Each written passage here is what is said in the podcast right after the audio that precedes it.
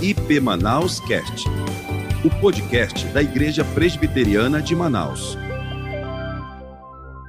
Muito bem, abramos a palavra de Deus. Palavra santa, palavra do Senhor. Salmo de número 42. Salmo de número 42. Então, vamos ler o texto sagrado. Diz assim a palavra do Senhor: Como suspira a corça pelas correntes das águas, assim por ti, ó Deus, suspira a minha alma. A minha alma tem sede de Deus, do Deus vivo. Quando irei e me verei perante a face de Deus, as minhas lágrimas têm sido o meu alimento, dia e noite, enquanto me dizem continuamente: O teu Deus, onde está? Lembro-me destas coisas e dentro de mim se me derrama a alma de como passava eu com a multidão de povo e os guiava em procissão à casa de Deus, entre gritos de alegria e louvor, multidão em festa. Por que estás abatido, ó minha alma? Por que te perturbas dentro de mim? Espera em Deus, pois ainda o louvarei, a Ele o meu auxílio e Deus meu. Sinto abatida dentro de mim a minha alma, lembro-me, portanto, de ti nas terras do Jordão, no Monte Hermon e no outeiro de Mizar. Um abismo chama outro abismo. Ao fragor das tuas catadubas, dupas, Todas as tuas ondas e vagas passaram sobre mim. Contudo, o Senhor, durante o dia, me concede a sua misericórdia, e à noite comigo está o seu cântico, uma oração ao Deus da minha vida. Digo a Deus, minha rocha, porque te olvidaste de mim? Porque hei de andar eu lamentando sob a opressão dos meus inimigos? Esmigalham-se-me os ossos quando os meus adversários me insultam, dizendo: O teu Deus, onde está? Por que estás abatido, ó minha alma? Por que te perturbas dentro de mim? Espere em Deus, pois ainda o louvarei, a Ele meu auxílio e Deus meu. A Ele meu auxílio e Deus meu. Que Deus abençoe a Sua palavra nesta noite em nome do Senhor Jesus. Amém? O mal do século 21 chama-se depressão. Isso é consenso no meio daqueles que estudam esta patologia, esta doença que gera sofrimento na alma de muitas pessoas. Cerca de 19% da população mundial sofre ou já sofreu de depressão.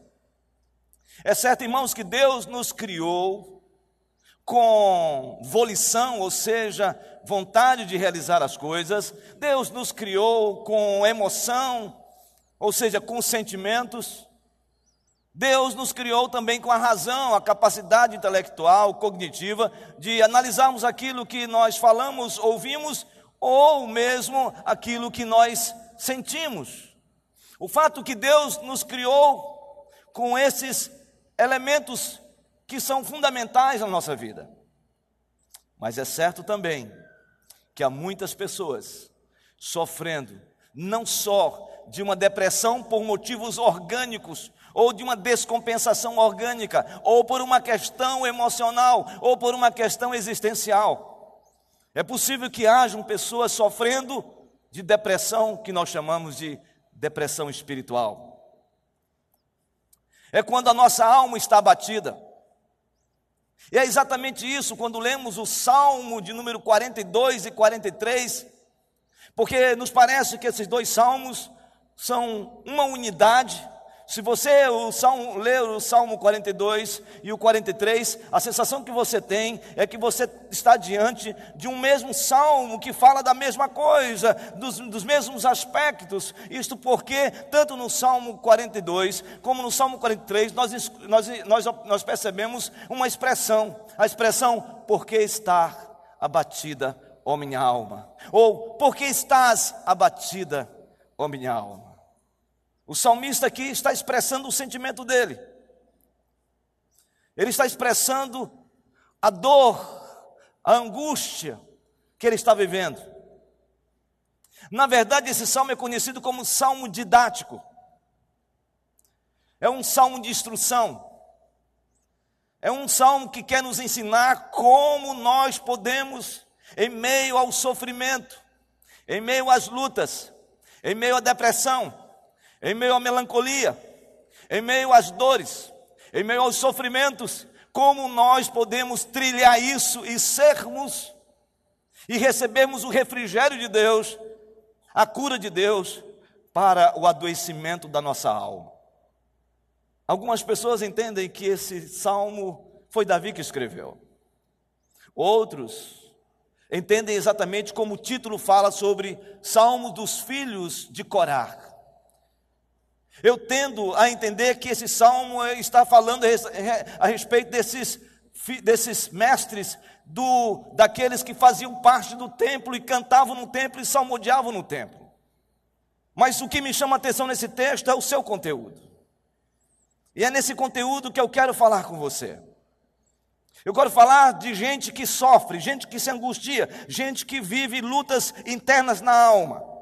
Gente que lê esse salmo e se identifica com ele por causa das dores, por causa das lutas mais profundas da alma, por causa dos sentimentos é, difíceis que tem vivido, com relação a um turbilhão de emoções na sua alma, na sua própria existência. Eu quero falar para você que tem transtorno de ansiedade. Eu quero falar para você que vive em estado depressivo eu quero falar para você que se angustia. Quero falar para você que tem passado momentos difíceis, tétricos, lúgubres, escuros, difíceis. Momentos em que você tem pensado em desistir ou abandonar essa caminhada. Eu quero falar para você que está nos assistindo também, que já pensou em desistir da vida por causa dos dramas que você está vivendo. Mas eu quero falar para você também de que homens e mulheres no passado também enfrentaram as dores existenciais da alma. Pessoas como Elias, que pediu a morte. Pessoas como Jonas, que pediu a morte. Pessoas como Davi, segundo o coração de Deus, que entrou num estado de crise profunda, a ponto de querer desistir da caminhada. Eu quero falar para você que se identifica como João Batista. João Batista, o atalaia do Senhor. João Batista, conhecido como o profeta ou o último dos profetas do, do Antigo, do Novo Testamento, mas que se reporta ao Antigo Testamento como sendo realmente na concepção da palavra o profeta. Eu quero falar para você deste homem que disse também para o Senhor, quando viu o Senhor, lá em João capítulo 1, versículo 35, em diante, eis o Cordeiro de Deus que tira o pecado do mundo. Eu quero falar para você de João Batista que disse que ele não era capaz nem de desatar a sandália dos pés de Jesus. Eu quero falar para você desse atalaia que preparou os outeiros, o caminho do Senhor. Eu quero falar para você desse profeta que confrontou os religiosos, dizendo: raça de víbora, que vos induziu a ira vindoura. Produzir frutos de arrependimento, ele confrontou os religiosos, os fariseus, ele confrontou os saduceus. Eu quero falar para você desse homem que ao mesmo tempo colocou o dedo no nariz do rei Herodes, dizendo: Tu estás em pecado, porque tu estás se relacionando com a mulher do teu irmão, tu estás em adultério. E este homem que, que confrontou reis, esse homem que confrontou religiosos, esse homem que reconheceu Jesus como Messias, agora, por causa de Herodes, determinando este homem a ir para a prisão. Ele vai para a prisão. E na prisão, diz o texto, que ele entra numa profunda crise de alma. A ponto dessa crise de alma ser tão forte em João Batista que ele chama os seus discípulos e pede que os seus discípulos estejam com ele, e ele então fala para os seus discípulos irem exatamente a Jesus. para que eles possam ir a Jesus e façam uma pergunta para Jesus, que interpelem Jesus, que questionem Jesus a respeito de um assunto. E o assunto era esse: Tu és de fato o Messias ou haveríamos de esperar um outro? Ou haveremos de aguardar um outro? Você já pensou neste homem? Você já pensou nesse profeta que confrontou o rei, que confrontou religiosos, que disse que Jesus era o rei dos reis, o Messias, o ungido de Deus, o Cristo?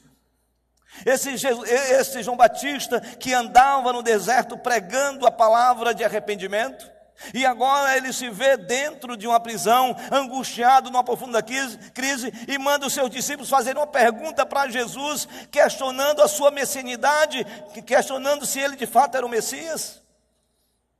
Mas pasme, a resposta de Jesus diz tudo a respeito de como Jesus viu o coração de João Batista. Jesus não disse para João Batista: Você é um incrédulo. Jesus não questionou João Batista a respeito de que ele tinha mudado suas concepções e agora estava agindo como um apóstata.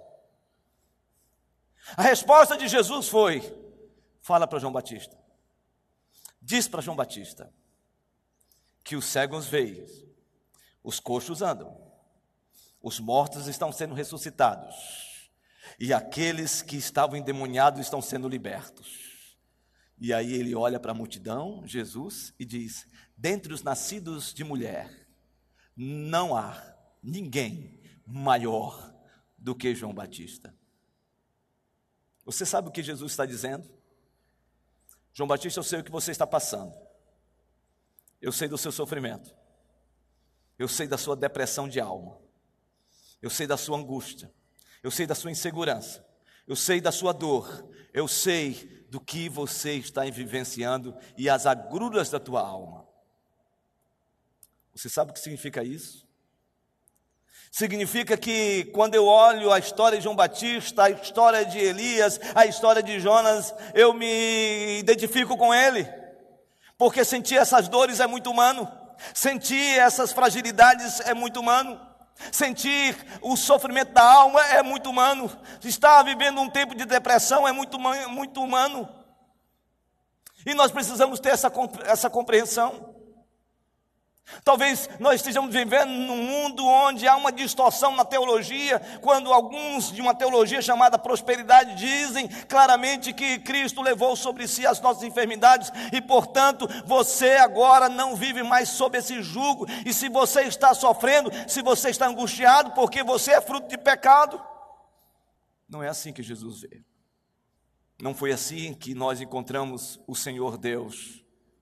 Depois de 12 perguntas que Jó fez para o Senhor, questionando o porquê que ele estava vivendo aquilo, um homem íntegro, um homem que se desviava do mal, um homem que era reto, um homem que temia ao Senhor, e agora tinha perdido família, tinha perdido filhos, tinha perdido a mulher, tinha perdido as suas propriedades, estava numa crise profunda, sofrimento na alma, e aí chegam os amigos dele e dizem assim: Você está passando, você está sofrendo isso, sabe por quê, Jó? Porque você está em pecado.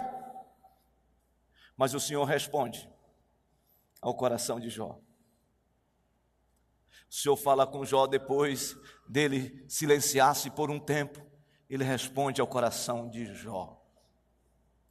E trata com Jó. E trata da alma de Jó.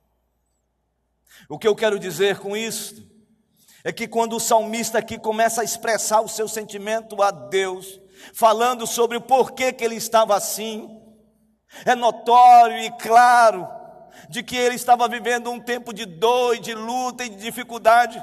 Talvez nós não estejamos aqui enfrentando uma depressão espiritual, mas é possível que você, diante das lutas e das vicissitudes da vida, você esteja enfrentando momentos em que a sua alma, em que a, o seu coração está sôfrego, está dorido, está angustiado, está passando por situações porque você está sofrendo e precisando tomar decisões na sua vida. Por isso, diante desse texto, eu quero fazer dois argumentos e pensar com você sobre esses dois argumentos. E o primeiro argumento é: por que a alma do salmista estava abatida? Por que a alma desse salmista estava abatida? Primeiro, os versos de número 1 e 2, eu quero que você observe o texto. diz assim: como suspira a costa pelas correntes das águas, assim por ti, ó Deus, suspira a minha alma. A minha alma tem sede de Deus, do Deus vivo. Quando irei e me verei perante a face de Deus? As minhas lágrimas têm sido o meu alimento dia e noite, enquanto me dizem continuamente: O teu Deus onde está? Verso 1, verso 2 e verso 3. Então, o primeiro aspecto que me chama atenção é que quando nossa alma está abatida, um dos aspectos que chama atenção nesse texto é quando perdemos a intimidade com Deus ou quando somos privados dessa intimidade com Deus. Esse texto aqui fala claramente isso. O texto fala no verso de número 2: Quando irei e me verei perante a face de Deus? A sensação que a gente tem é que o salmista aqui, ele tinha saído, ele tinha fugido, ele tinha ido para o deserto. Se fora algum coraíta, sendo esse salmista, ele foi para o deserto e ele começou a sentir saudade, saudade daquilo que era pertinente à sua vida, que era o templo de Deus. Porque se você ler número, capítulo, Números capítulo 16, você vai perceber claramente lá que esses coraitas são bisnetos de Levi, ou seja, eles eram levitas. Esses levitas, eles tinham um propósito no templo do Senhor. O primeiro propósito era cuidar das portas, eles eram porteiros. O segundo propósito é que eles adoravam, eles cantavam, eles salmodiavam no templo.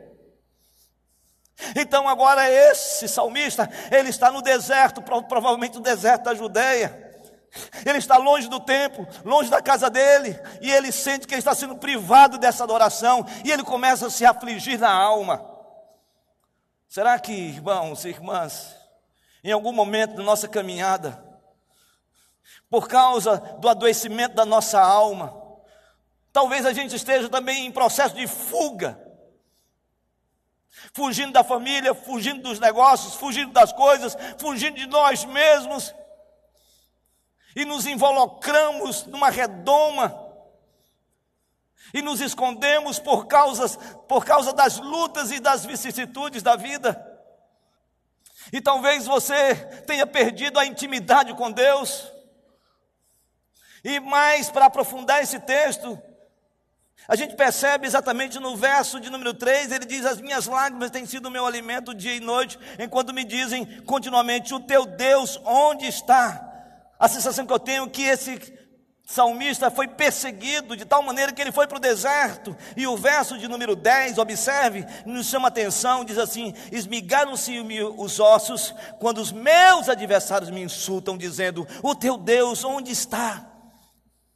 Então ele não se sentia simplesmente longe do templo e privado dessa intimidade com Deus, ele também se sentia abandonado.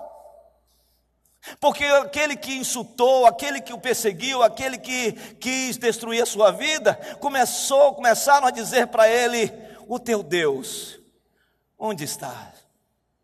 Você nunca teve esta experiência de alguém falar para você: "Você não é crente? Você não é um cristão?" Você está passando por uma luta? Você está passando por uma enfermidade? Você está com câncer?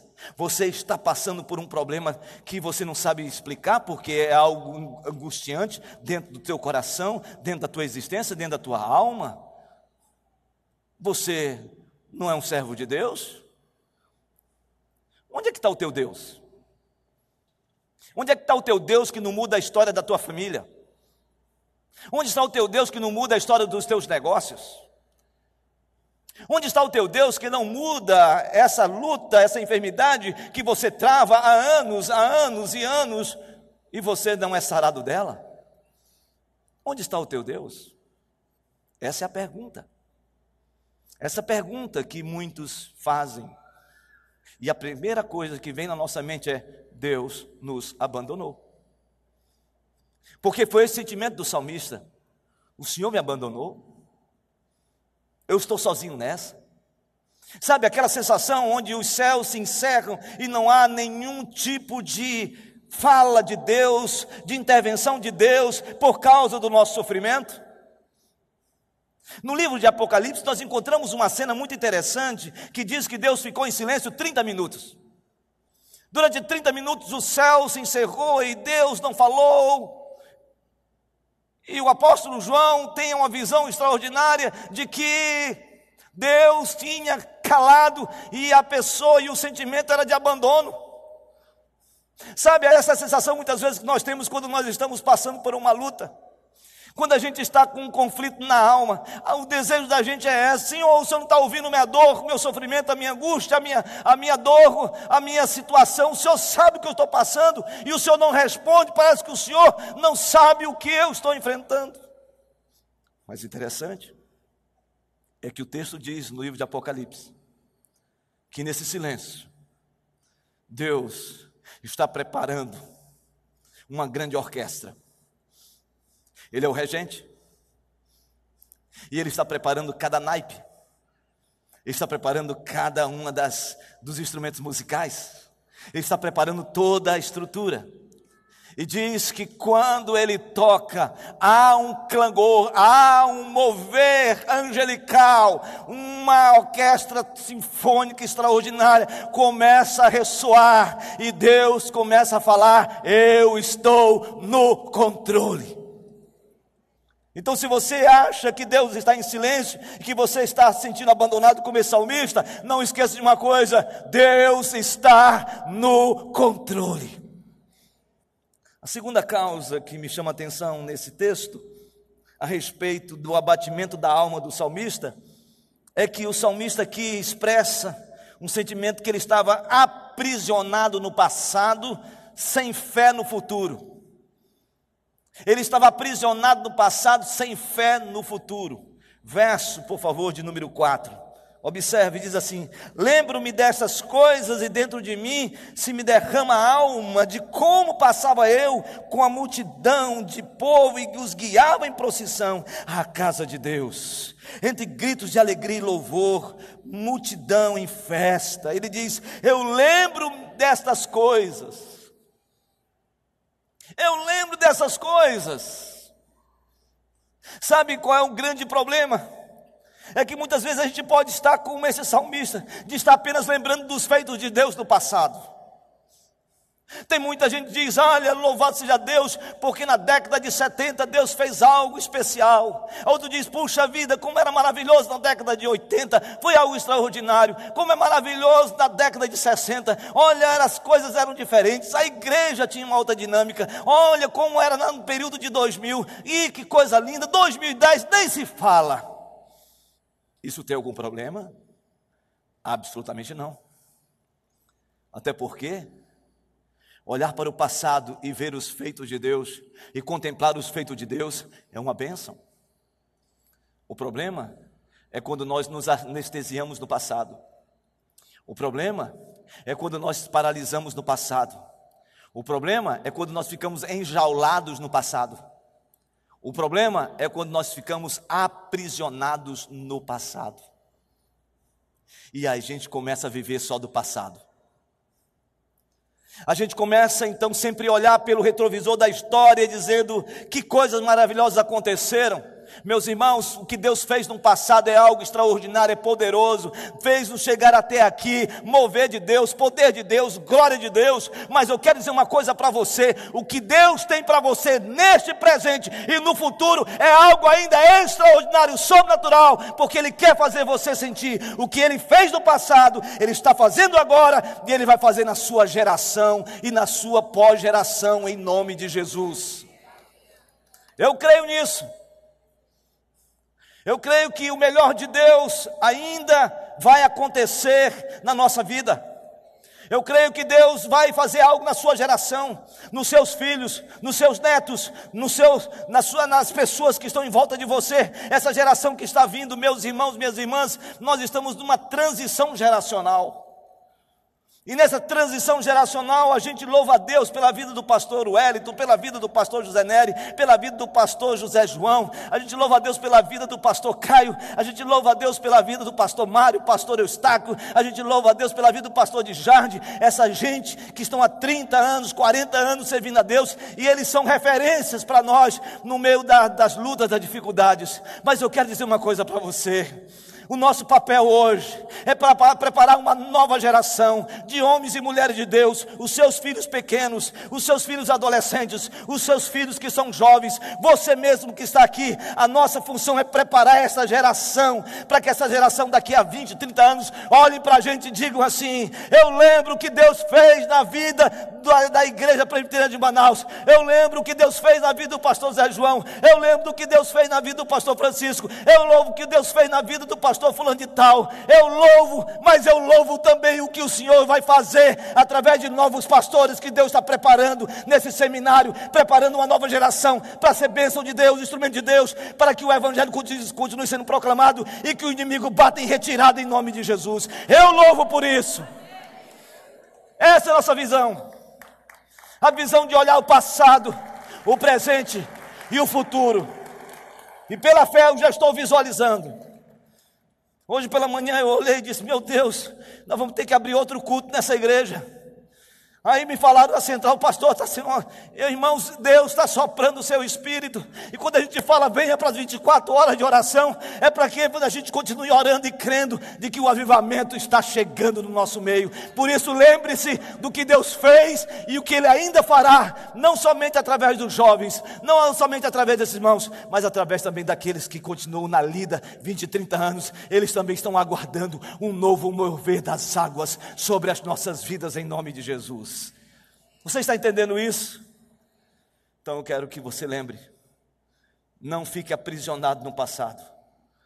Você que está sofrendo nesse momento uma dor profunda, você que não consegue sair nem do quarto, você que veio empurrado para a igreja hoje, quero dizer para você: tenha fé nesse presente e tenha fé que no futuro a sua vida será exponencial, maravilhosa, linda. Você vai sair desse quarto escuro, dessa letargia, dessa sonolência espiritual, desse sentimento de morte. Você vai sair de tudo isso e você vai ver a glória de Deus soprando sobre você e dando graça sobre a sua vida em nome do Senhor Jesus. Terceira causa, está no verso 6, verso 7. Diz assim: Sinto abatida dentro de mim a minha alma. Lembro-me, portanto, de ti nas terras do Jordão e no outeiro, no monte de Hermon, e, e no outeiro, ou seja, no monte também de Mizar. Um abismo chama outro abismo. A terceira causa que eu vejo nesse texto que nós podemos estar experimentando é quando nós potencializamos os problemas.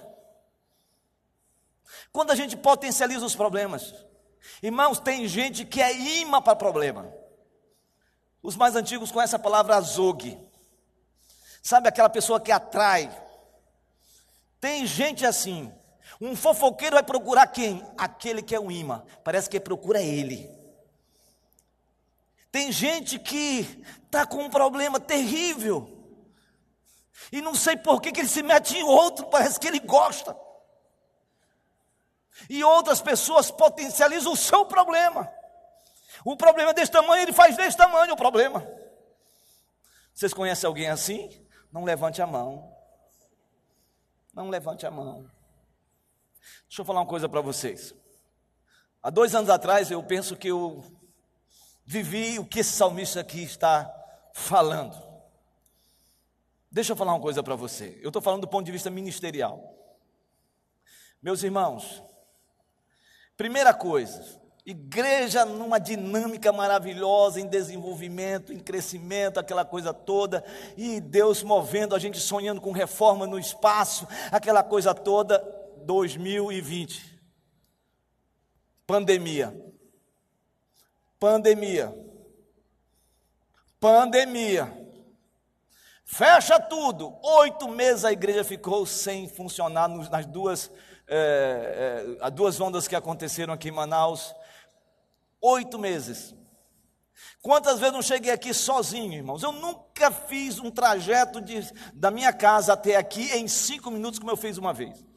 Não tinha um carro, um ser vivente na cidade. Sozinho, eu tinha que chegar às 18 horas por causa do toque de recolher. Então eu chegava e, meu Deus, não tem ninguém. Eu chegava aqui e eu via essas cadeiras assim e falava, vou pregar agora. E eu pregava para aquelas cadeiras todas vazias. Meus irmãos, eu fico imaginando essa cena. Aí eu digo, ok. Retorma, retomamos a caminhada, a igreja começou a se desenvolver de novo, passou a pandemia, e aí aquele movimento maravilhoso, lindo, e aí, irmãos, eu digo, agora é de Deus. E aí eu, cinco da manhã, caminhando a minha caminhada de oração, eu recebo um telefonema daquele irmão que está ali, o administrador da igreja. Vocês viram o que o administrador da igreja falou aqui? Meus irmãos, por favor, nos abençoe esse final de semana, essa semana. Nós precisamos, porque o que ele falou ali, eu falei, meu Deus, coitado do administrador, a coisa está complicada essa, essa semana. Pastor, digo, que foi, meu irmão? Cinco horas da manhã, alguém ligando alguma coisa. Ele disse, a igreja colapsou. Aí eu digo, não, meu irmão, que isso? O forro, o forro tem um tal tá com um probleminha e caiu um pedaço. Eu disse, caiu um pedaço do forro? Ele disse, não, o senhor não entendeu. Caiu tudo a igreja veio abaixo. Meus irmãos, eu digo, não é possível. Chegamos aqui cedinho e vimos, tudo isso aqui foi colapsado, caiu. Os irmãos sabem da história, não preciso contar mais aqui. Vamos em frente, irmãos, vamos reconstruir. Começamos a reconstrução pela fé. Pela fé. Aí eu, exaurido, numa segunda-feira, eu disse: hoje é segunda-feira, vai ser uma segunda-feira onde eu vou de fato descansar. Eu vou agora pegar um filme e assistir um filme de guerra. Olha só, eu estava beligerante nesse dia. Filme de guerra. Eu gosto de guerras, uh, Segunda Guerra Mundial, Primeira Guerra Mundial. Eu gosto dessas, desses documentários. E aí eu peguei um copásio de Coca-Cola. Quando eu tomava Coca-Cola, não bebo mais. E não fazendo aqui nem mexendo também não. Mas aquele refrigerantezão, coloquei gelo dentro, coloquei limão, digo, agora sim. Sentei no sofá, ah, sim. E peguei um também uma bacia de pipoca. Olha, irmãos, eu digo, agora é de Deus. E eu esqueci, irmão, de desligar o telefone. Aí eu acho que o inimigo começou a atuar. E eu estava lá. Sentei, peguei o filme, e eu digo, é agora, quando eu liguei e começou a passar, na primeira pipoca, quando eu peguei a primeira, a primeira pipoca, entre tantas pipocas, quentinha. Alguém está com fome já. Peguei, quando eu coloquei aqui, o telefone toca. Quando eu olho, secretária, Neila. Eu digo, isso não é de Deus. Aí eu digo, fala Neila, pastor, a igreja está pegando fogo. Eu digo, meu Deus do céu. Meu Deus do céu. E aí eu venho para cá, e aí, aquele galpão que nós tínhamos ali, pegando fogo, aquele fogo todo, bombeiro para cima e para baixo, repórter de todo lado, tirando foto e não sei o que e tal. E eu querendo acalmar os irmãos da igreja, o fogo atrás de mim, eu dizia: Meus irmãos, calma, que está tudo sob controle. Está tudo sob controle. Meus irmãos, uma pandemia. Depois a caída do templo. Depois fogo. Meu irmão, minha irmã, é problema em cima de problema, é um abismo chamando outro abismo. Você já teve alguma experiência assim ou você está tendo? A grande questão é o que nós estamos fazendo com isso. Nós estamos potencializando isso mais ainda na nossa vida? Estamos fazendo isso? Então a causa aqui do salmista é que ele estava se vendo em vários problemas, com várias situações. Sabe, existem pessoas que estão passando por isso, pessoas que estão enfrentando isso, gente que está vivendo tantos problemas, tantas lutas, problema em casa, problema no trabalho, problema com os filhos, problema com o marido, com a esposa, problema com relação aos seus negócios, gente vivendo tudo isso, tudo ao mesmo tempo.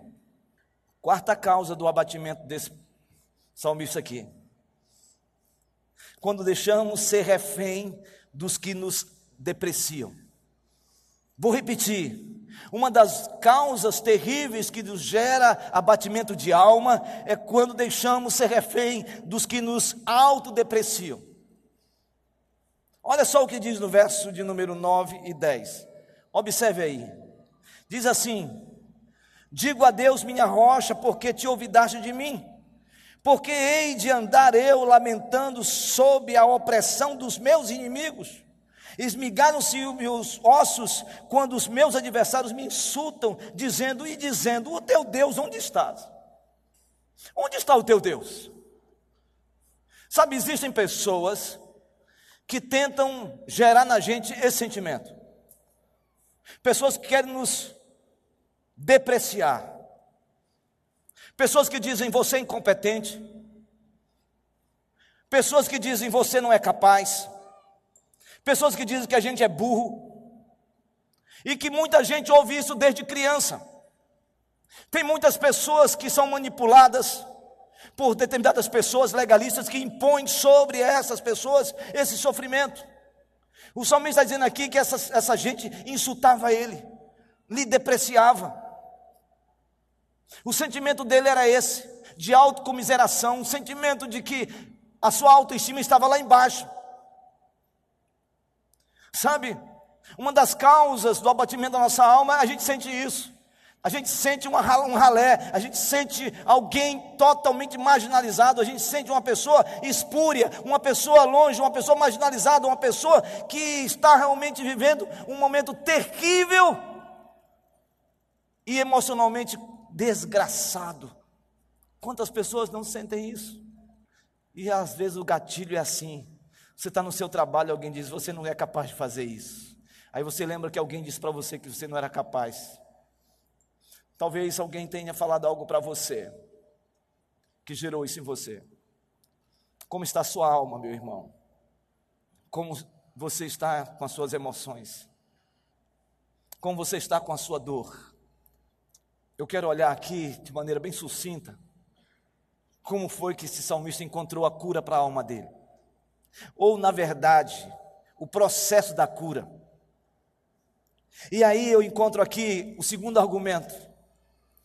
E o segundo argumento, se você quer curar sua alma, se você quer passar pelo vale do sofrimento, se você quer realmente enfrentar tudo isso, eu quero dizer para você que a primeira coisa que você tem que fazer é rasgar o seu coração para Deus. Rasgue o seu coração para Deus. E esse texto me chama atenção para isso. No verso de número 1 ele diz: Como suspira a coça pelas correntes das águas, assim por ti, ó Deus, suspira a minha alma. A minha alma tem sede de Deus, do Deus vivo. Quando eu irei e me verei perante a face de Deus, as minhas lágrimas têm sido o meu alimento de dia e de noite, enquanto me dizem continuamente: O teu Deus, onde está? Meu irmão, minha irmã, você que está com a alma ferida, com uma alma abatida, você que está vivendo um tempo de depressão, você que está vivendo um tempo angustiante, rasgue o seu coração para Deus, fale para Deus o que você está passando, diga para Deus o seu sofrimento, diga para Deus a sua dor, diga para Deus o que você está sentindo, lamente diante dEle, leve sua queixa para Ele. Talvez seja isso o grande problema nosso é que a gente fica buscando A, B C ou D, quando a luta é uma luta espiritual, é uma depressão espiritual, é um abatimento da nossa alma. Essa hora é hora de você falar com Deus. Rasgue o seu coração para Deus. Diga o que você está sentindo. E Deus entende o seu sofrimento. Deus sabe da sua dor. E se você quiser falar para Deus, fale tudo que está no teu coração. Diga para ele: Senhor, o Senhor me abandonou. Senhor, o Senhor não está vendo o que eu estou sofrendo. O Senhor não sabe, não sabe o que eu estou passando. Senhor, eu estou com vontade de dar cabo na minha vida. Senhor, ouve a minha oração. Rasgue, dilacere a sua alma para Deus. E se você sentir que precisa abrir o coração para alguém que é amigo, alguém que é um irmão amado e querido seu, e que você não está conseguindo suportar isso sozinho, fale com alguém, abra o seu coração, mas não fique alojado na sua mente desejos suicidas por causa dessa infernal depressão que provavelmente tem gerado um transtorno profundo na sua alma. Se você, meu amado que está nos assistindo agora, está pensando em desistir da vida, eu quero dizer para você que Deus não desistiu de você. Ele não desiste. Segunda coisa que me chama a atenção: se a gente quer receber cura, a gente precisa reconhecer a bondade de Deus na nossa vida. A bondade de Deus na nossa vida. Verso de número 8, observe o texto. Contudo, o Senhor, durante o dia, me concede a sua misericórdia, e à noite comigo está o seu cântico, uma oração ao Deus da minha vida. Deus é bom, Deus é muito bom, a bondade de dele sobre a sua vida. Se você está sofrendo, se você está enfrentando um dilema grandioso, onde você só vê maldade, onde você só vê violência, onde você só vê corrupção, onde você só vê gente puxando o seu tapete, onde você só vê gente falando mal de você. Lembre-se, Deus é bom. Deus é bom. Deus é bom. Esse atributo de Deus que é comunicável a nós, da sua bondade, da sua benignidade, está aqui nessa noite para trazer refrigério para sua alma. Deus é bom. Deus é bom. Deus é bom. Deus é bom. Deus é bom demais. E Ele conhece a sua dor e o seu sofrimento. Terceiro aspecto para a cura que o salmista aqui traz. Ele sacia a sua sede em Deus. Então, sacie a sua sede, ele saciou a sua sede em Deus. Então, sacia a sua sede em Deus. Verso de número 1 e 2 diz: Como suspira a costa pelas correntes das águas, assim por ti, ó Deus, suspira a minha alma, minha alma tem sede de Deus. Quando eu vejo isso na Bíblia, eu me lembro de uma cena. Jesus está no Getsemane, Jesus está no Monte das Oliveiras. Ele já tinha falado para os seus discípulos três vezes para estarem orando com ele. E nessas três vezes Jesus se prostra de joelho e ora a Deus. E a oração dele é a oração pedindo que o Senhor passasse dele o, seu, o, o cálice. E essa oração era porque ele sabia o que estava sendo preparado, toda a ira de Deus iria ser desferido sobre ele. Toda maldição que era para ser derramada sobre nós foi lançada sobre ele. Ele se fez anátema, vergonha por causa de mim e de você. Mas mesmo assim, ele foi para o Gólgota. E no Gólgota, uma das palavras que Jesus disse, dentre as sete palavras antes da consumação da sua morte, ele disse: Tenho sede. Tenho sede. E eu fico imaginando ele falando essas palavras, e uma dessas palavras, quando ele disse, Elohim, Elohim, Elohim, lama sabachthani, ou seja, Deus meu, Deus meu, Deus meu, por que me abandonaste? Era o mesmo sentimento do salmista, é o mesmo sentimento do Senhor, talvez seja o nosso sentimento. E aí ele chega e diz, já no fim do, no ocaso da sua morte, ele diz: Tenho sede. Mas lembre-se, em João capítulo 7, versículo 37. Jesus está entrando em Jerusalém. É uma grande festa, provavelmente a festa dos tabernáculos. E ele encontra ali um sacerdote. O sacerdote está diante de uma comunidade, de um povo que está em volta do altar, e todos com palmas nas mãos começam a celebrar, a louvar a Deus, a, salmodiar ao Senhor. E Jesus então entra nessa festa e vê ali um sacerdote com uma jarra na mão, com água. Ele então jorra a água sobre o altar. E quando Jesus vê aquilo, e ao vir e contemplar aquilo, ele diz: Esta água que está jorrando, que vocês estão vendo, sou eu. Eu sou esta água viva. E quem beber desta água jamais terá sede. Ao contrário, fluirá rios de água viva. Jesus está aqui para saciar essa sede que você tem, essa sede que lhe faz sofrer, essa sede que lhe angustia, essa sede que gera agonia na sua alma.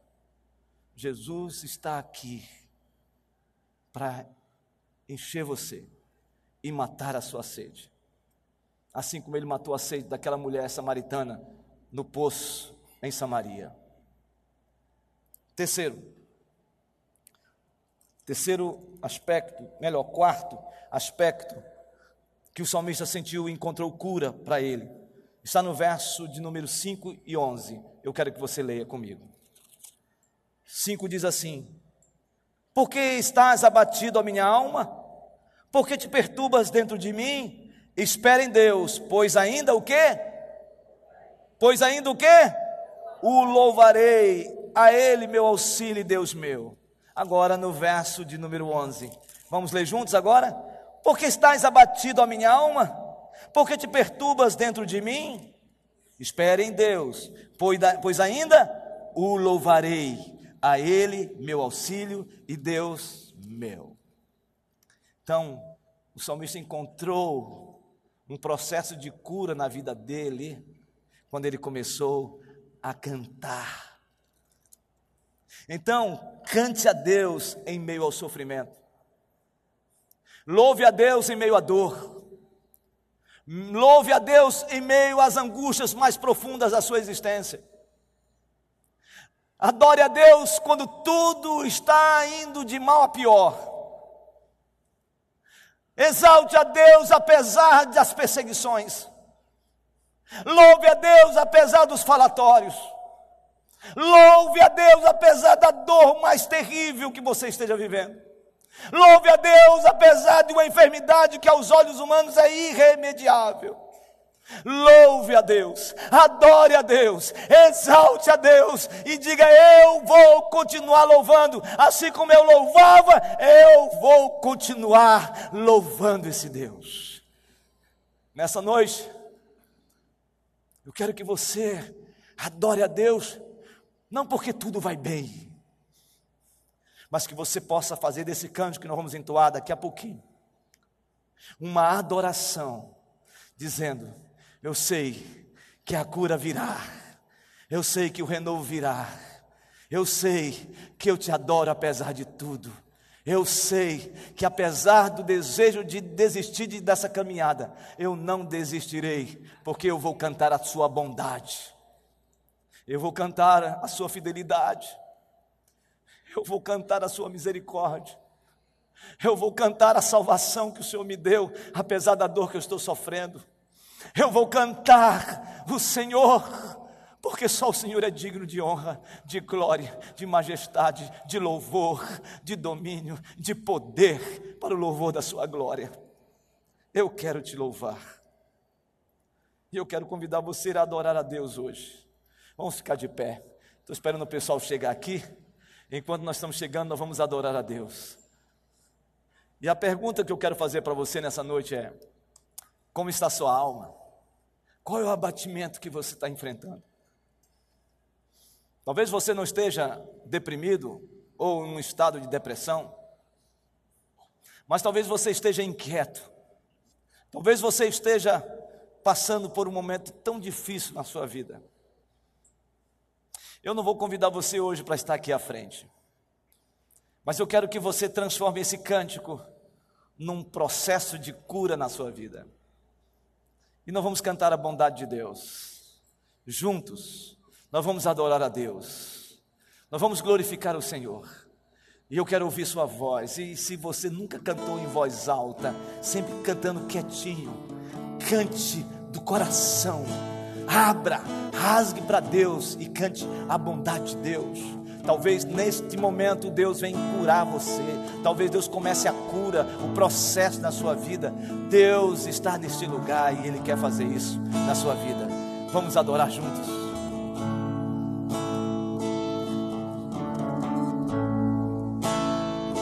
Te amo, Deus. Você pode cantar? tua misericórdia. Nunca Estou seguro em tuas mãos. O que acontece? No momento em que levanto. O que? Até o meu deitar. O que? Eu cantarei. Cante, cante. A bondade de Deus. Fale da fidelidade dele.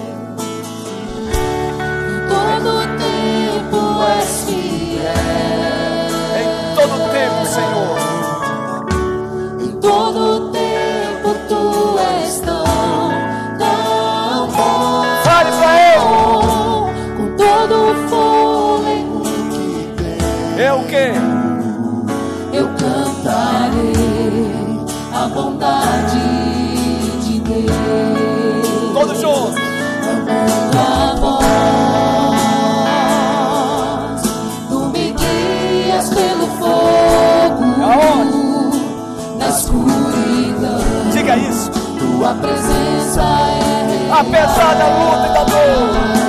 Tipo Te conheço como pai. E amigo. E amigo também. Diga. Tenho vivido a bondade de Deus. Levante as mãos e declare.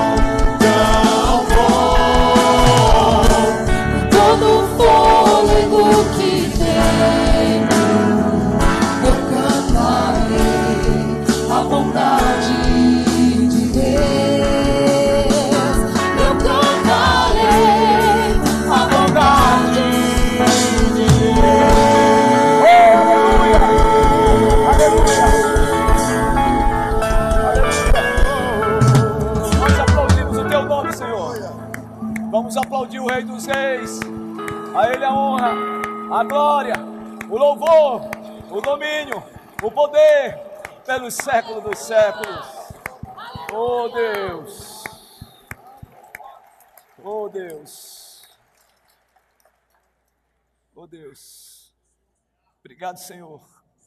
Obrigado pela Sua bondade, pela Sua misericórdia. Senhor, nesta noite, cura nossas feridas, as nossas dores, enxuga as nossas lágrimas, nos faça nos posicionar olhando para o Autor e Consumador da nossa fé, que é Jesus. Deus, vem com o teu bálsamo, que saímos daqui cheios, cheios, cheios do teu Espírito Santo. Que saímos daqui dizendo: vale a pena continuar, vale a pena, porque o Senhor é bom, o Senhor é bom, a sua bondade, a sua bondade. Aleluia. Oh Deus,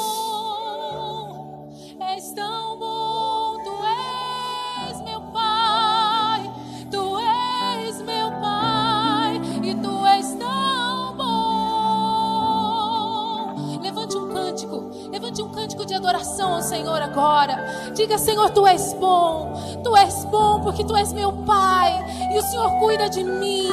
Eu não estou só, eu tenho o Senhor ao meu lado. Tu és tão bom e és meu Pai. Eu me firmo em Ti, eu me apoio em Ti. Oh, Deus. a Tua bondade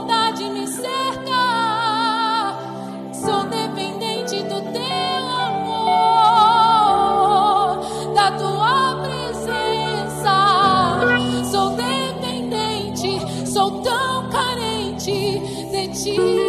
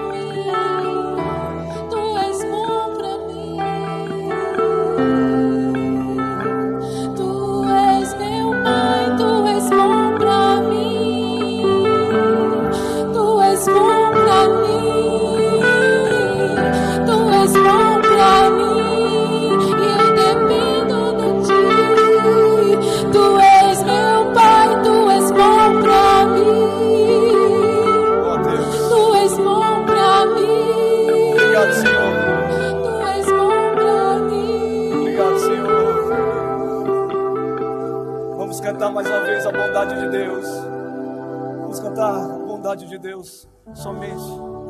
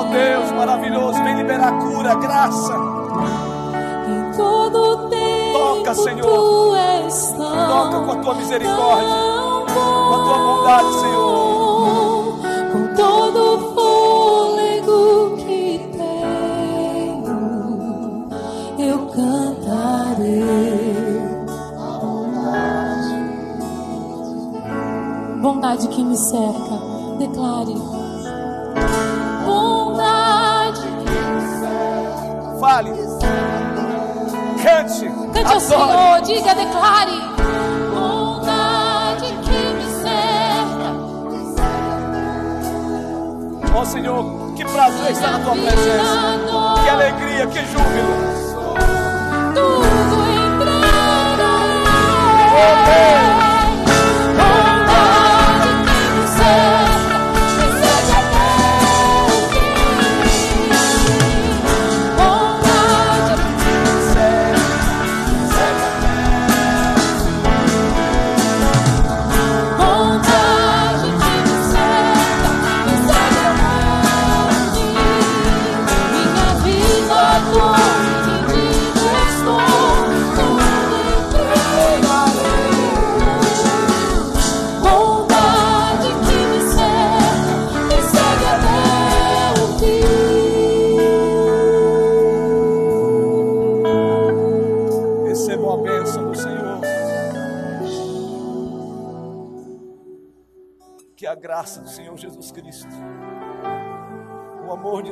Pai e as eternas eternas consolações do Santo Espírito de Deus pouse sobre vocês, meus irmãos. Que a bondade do Senhor possa cercá-los e fazê-los seguir em frente. Hoje e para todo sempre, e sobre todo o povo de Deus, espalhado sobre a face da terra, hoje e para todo sempre.